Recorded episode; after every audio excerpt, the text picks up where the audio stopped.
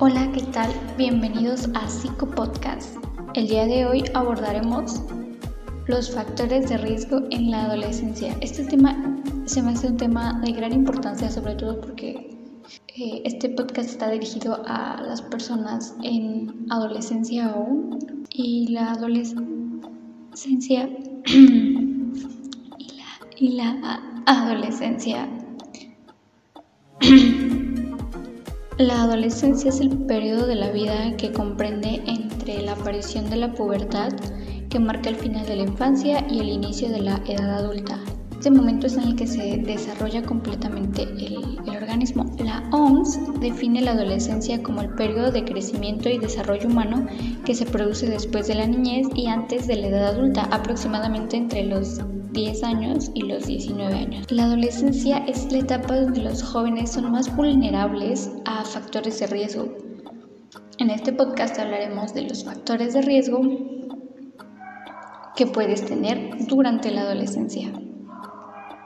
Así como existen estos eh, factores de riesgo, eh, pueden ser también el consumo abusivo de alcohol, ya que este puede llevar a una pérdida o una distorsión de la realidad en la que el adolescente vive.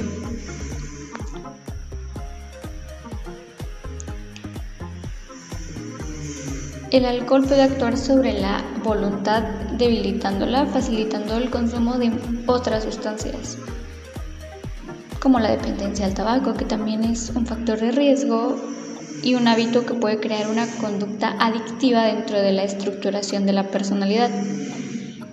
En esta modalidad de, la dependencia al tabaco es, es, como muy importante porque muchas veces los jóvenes dicen, no, pues nada más me, me fumo un cigarro, ¿no? Y de repente después de un cigarro empieza como que la tolerancia a ese cigarro, la tolerancia le llamas a cuando tu cuerpo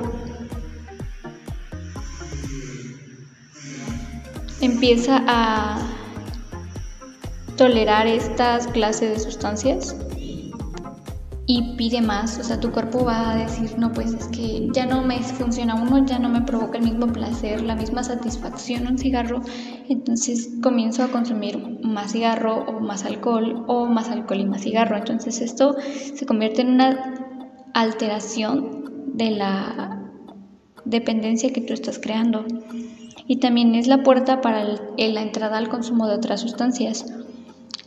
También otro factor de riesgo derivado de los dos anteriores son las alteraciones permanentes del humor, como la ansiedad, la tristeza, el aislamiento, el mal humor y aunque muchas veces dicen, ay, es que son, son jóvenes, así son, o sea, es una etapa y sí, realmente sí es una etapa, pero estos factores son un foco rojo, una alarma en la que tú dices, algo está pasando, son una, un aviso de que algo no está bien algo, algo hay que vigilar ahí por parte de la familia, que también más adelante hablaremos de, la familia como un factor importante en la prevención y la creación de estos factores de riesgo en los adolescentes. Otro factor muy importante es las alteraciones en los estilos de vida, como los trastornos de sueño, las idealizaciones expectativas que son más allá de lo realizable, por así llamarle, una fatiga frecuente, falta de interés y esta falta de interés puede ser incluso por las cosas que al joven le gustan. Por ejemplo, siempre le ha gustado mucho la música, desde niño toca la guitarra o el piano de repente entra un desinterés por parte de algo que le gusta mucho. No, no quiere decir que ya no le guste, quiere decir que algo pasa ahí y que necesita o se ve la necesidad de de su mismo organismo llevar las cosas al siguiente paso de no interesarle.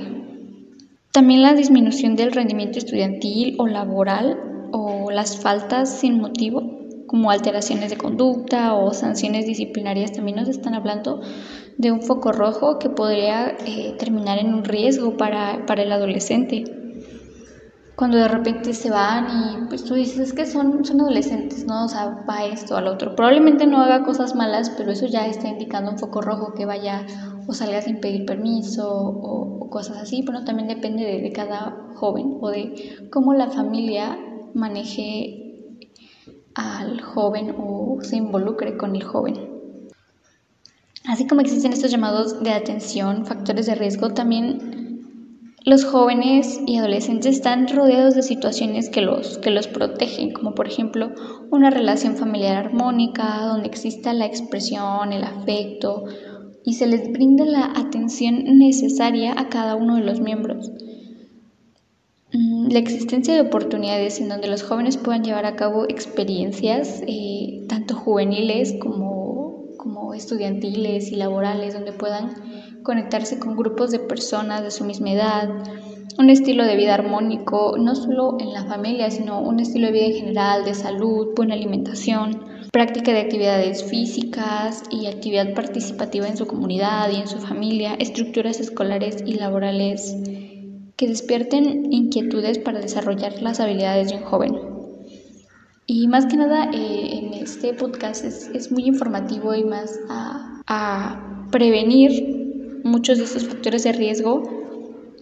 Y prevenir no significa actuar anticipadamente, sino que también es necesario conocer lo que, pues lo, solo lo que podemos ver, aquello que existe, cuáles son las situaciones a través de las cuales los adolescentes buscan llamar la atención, incluso inconscientemente, ¿no? Eh, sobre algo que, está ocurriendo en, en ellos. Tener en cuenta que el adolescente hay que respetarlo, compartir sus sentimientos, pero también invitarlo a participar en las decisiones de, interés colectivo y estar atentos a circunstancias que pueden marcarse como focos rojos o, o síntomas de alarma. En algunos de estos factores que ya mencioné, hay muchos más factores de riesgo en la adolescencia que vamos a hablar más adelante. El alcohol y las drogas. En esta etapa de la adolescencia se producen pues como ya lo había dicho, los primeros contactos con el cigarro, el alcohol y otras drogas. Entonces hay muchos síntomas que probablemente estas sustancias estén presentes en la vida de un adolescente.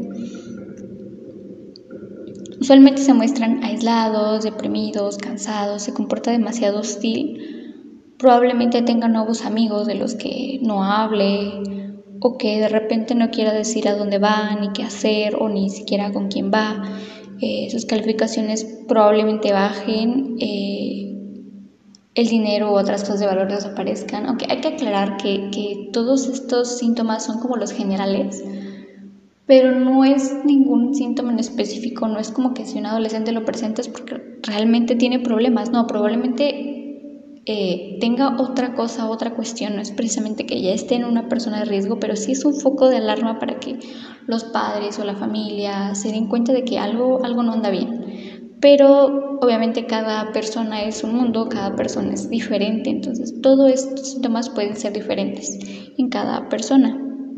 Otro factor de riesgo muy importante es los desórdenes alimenticios. Comúnmente se presentan en jóvenes eh, descartándose problemas de anorexia y bulimia en el sexo masculino es muy poco probable que eso suceda, pero no quiere decir que no, no, lo, no lo exista. La anorexia se caracteriza por la pérdida de peso extremo y la bulimia, bulimia por episodios de, de comer excesivamente en lapsos. Estas tienen repercusiones graves en la salud, entonces es importante detectarse a tiempo. Eh, si algún adolescente presenta algunos de sus síntomas como pérdida de peso sin motivos médicos o reduce muchísimo la cantidad de alimento que ingiere o hace demasiado ejercicio, se exceden los alimentos de alto contenido calórico o intenta controlar su peso mediante laxantes o diuréticos. Es un foco de alarma para saber que algo pasa, que hay que hacer algo, quizás hablar con el joven o llevarlo con una persona especializada en la salud o hacer un chequeo médico. Otro factor muy importante es eh, el estado emocional, como la depresión y el suicidio. Estas situaciones se dan por conflictividad con ellos mismos o la pérdida de un ser querido, el abuso de las drogas o excesivas preocupaciones por él mismo. Entonces muchos de estos factores de riesgo pues, son, son importantes, son alarmantes, pero ¿qué hacer para reducir esas conductas de riesgo en la adolescencia? Bueno, un aspecto súper importante es hacerle saber que te preocupas por el chico o chica. Hacerle saber al adolescente al que, al que, al que ves con focos rojos que te preocupas por él y que puede acudir siempre a ti felicitarlo por las cosas que está haciendo bien o por los logros que está haciendo bien. Muchas veces no sabes cuando un joven tiene un problema y se le hace difícil lograr algo. Sin embargo, cuando tú le dices, wow, qué bien lo hiciste, eso podría ayudar mucho a un joven con algún tipo de conflicto y probablemente le dé la confianza para empezar a confiar, para confiarte en ti algunos problemas. Podría ser un mentor de una persona, Idealmente un mentor tiene que ser una persona adulta y de confianza para él o, ella. Esta persona eh, puede ser cualquiera, ¿no? De esta forma tendrá alguien con quien hablar y consultar. También es válido que le permitas equivocarse, pero que, que asuma las consecuencias de sus decisiones. Que el adolescente tome sus propias decisiones también es muy importante. Eh, como padres, o sea, es un consejo más como para padre, los padres, que es soltar el control de su vida y saber que se va a equivocar, probablemente se va a equivocar, pero tiene que aceptar sus equivocaciones y las consecuencias de sus errores. Entonces, tampoco dejarlo al ahí se va todo el tiempo, pero sí mantenerse al tanto, pero no inmiscuirse completamente en su vida. Y bueno, para finalizar con este podcast, no todo en los adolescentes es malo y no todo es... Existen muchas cosas buenas como las películas y las series que ven. Y como recomendación de este podcast eh, les voy a recomendar la película Inception, eh, que básicamente trata de qué pasaría si pudiéramos entrar en los sueños de los demás. El director es Christopher Nolan y da su visión de esta película que es de ciencia ficción y, y tiene muy buena trama. Es, es una muy buena película y se la recomiendo. Esto sería todo por el podcast de hoy. Muchas gracias por escucharnos y nos vemos en el próximo podcast.